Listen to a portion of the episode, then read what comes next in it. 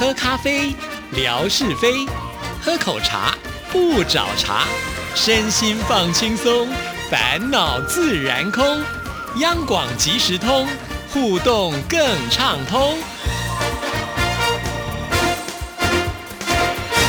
亲爱的听众朋友，大家好，欢迎收听今天的央广即时通，我是谭志毅。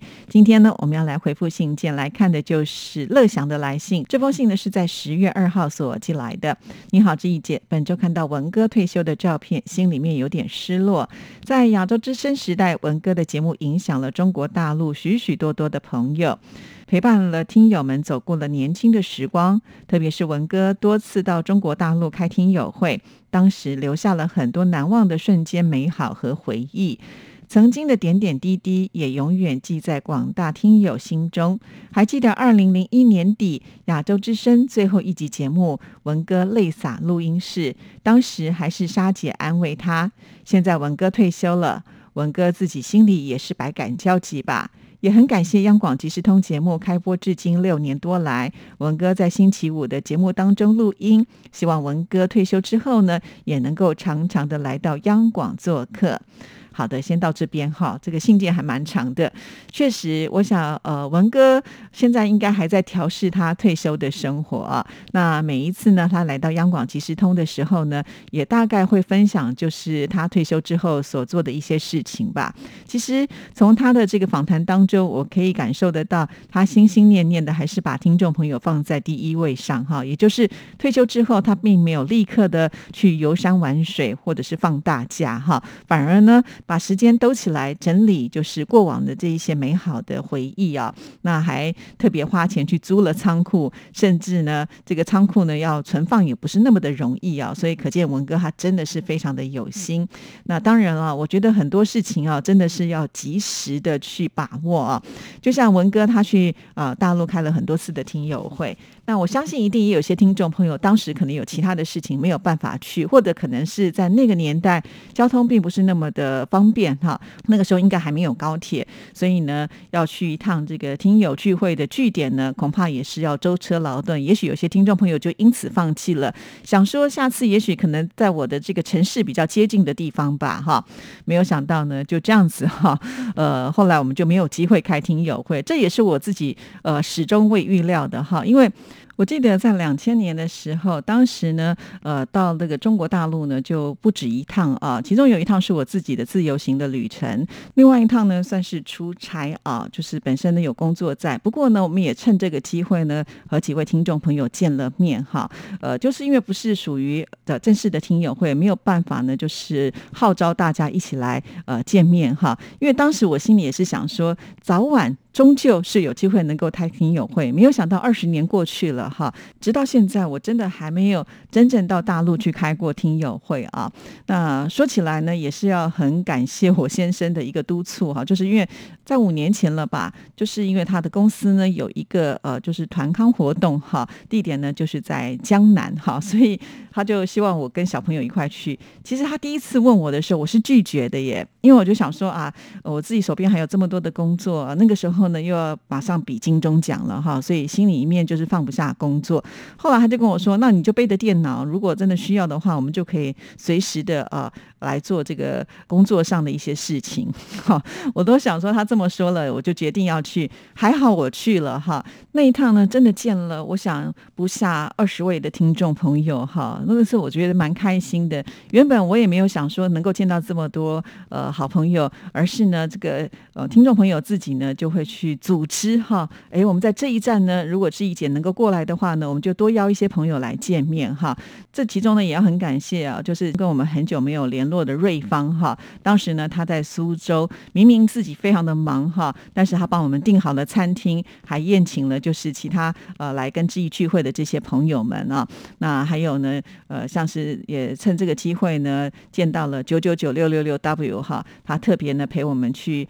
逛寒山寺啊，印象很深刻，就是他从山东坐的夜车呢，呃，来看志毅啊，就是很多感人的故事。直到去了上海之后呢，哇，这个上海的大包厢里面呢，享用的这个简直就是山珍海味哈。我们上海的听众朋友也非常的客气，呃，宴请了志意，而且呢还邀请了就是吴珍爷爷哈。其实像回想起来，就说。还好我有去哈，我就见到这么多的好朋友。呃，如果没有去的话，就不知道下次有机会吗？其实因为当时的心境呢，是会觉得说我一定有机会开听友会吧。我既然做了听众朋友互动的节目的话，我应该要去开听友会。其实我心里面是这么的想哈，那也觉得没有这么的难呐。没有想到呢，真的呃就没有办法。真正的到大陆去开听友会啊，甚至我们还想了其中的一些办法。也许呢，我们透过小三通在呃这个金门来开听友会，我们真的是想尽了各式各样的办法。可是后来疫情爆发了啊，不要说呃我们过不去了，或者是呢听众朋友也过不来了。就像霞总呢，机票都订了，可是呢最后还是没有办法来啊。可是现在疫情呢管控的这么的严格啊，甚至有些听众朋友可能在某一区就不一定能够离开自己的城市。呃，在这么管控严格的情况之下，也不见得适合能够来开听友会哈。所以这一切呢，都是告诉我哈，真的要及时把握那个当下哈。呃，不要去想太多事情哈，就是碰到这些事情，我们就直接勇往直前吧。那其他可能会受到阻碍，再想办法一一的去解决它哈，才不会留下遗憾嘛哈。那我也看过有听众朋友在我的留言板下留言呢，我还记得当时就是因为我们央广的这个。永宝餐厅搬离了央广，呃，他就说：“哎呀，我就没有办法呢，来到央广吃那个一号桌哈。对，如果早一点的朋友来的，你看大家是不是都吃的很开心哈？那也有听众朋友说：，哎呀，文哥现在离开了央广，我就没有来台湾的动力了哈。那其实文哥呢，他人就在台北市嘛哈，距离电台也不远嘛哈。所以如果我们的听众朋友呢，呃，要来央广的话，我相信文哥呢，他还是会很热情的招呼啊，甚至呢。他应该现在的时间比较多了，以前可能还要碍于开会啦，呃，碍于他的工作没有办法分身啊。那现在呢，他可能甚至还可以开个车带大家去兜兜风呢。好啦，其实就是志英呢，在看乐祥的这一段信件的时候，真的是很有感触啊。好，那我们再来看下一段。将来志毅姐举办直播的时候，还是可以邀请文哥来参加哦。十月份粤语节目的扣印直播，主持人也邀请退休的沙姐，还有麦基大哥，特别是沙菲姐，也常常的来到粤语频道一起主持节目。文哥退休后，原先他的央广的电子信箱就不用了，不知道文哥是否会提供另外的常用信箱呢？或者以后文哥的微博还会每天的持续更新吗？通过微博写信留言给文哥可以吗？文哥收得到吗？文哥分享了这么多年前霞总所制作的手指鹤，使我看了之后特别的感动。文哥一定还收藏了很多听众朋友的礼物，期待文哥慢慢的在雅生博物馆展示给大家欣赏。文哥的经验非常的丰富，而且。文哥的听众朋友遍布大江南北，很希望央广能够继续让文哥担任央广的特别顾问啊！好，乐祥的建议真的是非常的好啊。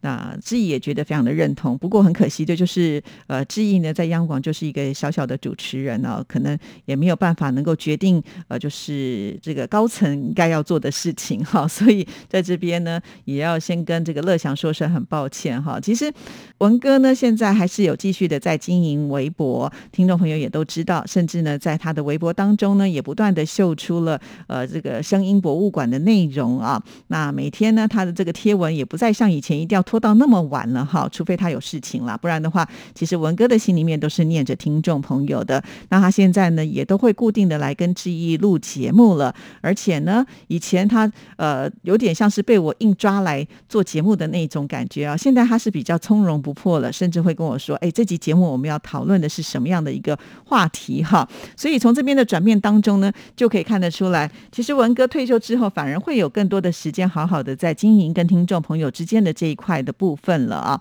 至于呢，没有这个电子信箱哈，我觉得也不用太担心，因为文哥他是会看微博的私讯的，因为我也曾经透过微博的私讯呢传讯息给他哈。而且啊，我觉得文哥现在使用这个微博呢，也越来越上手了。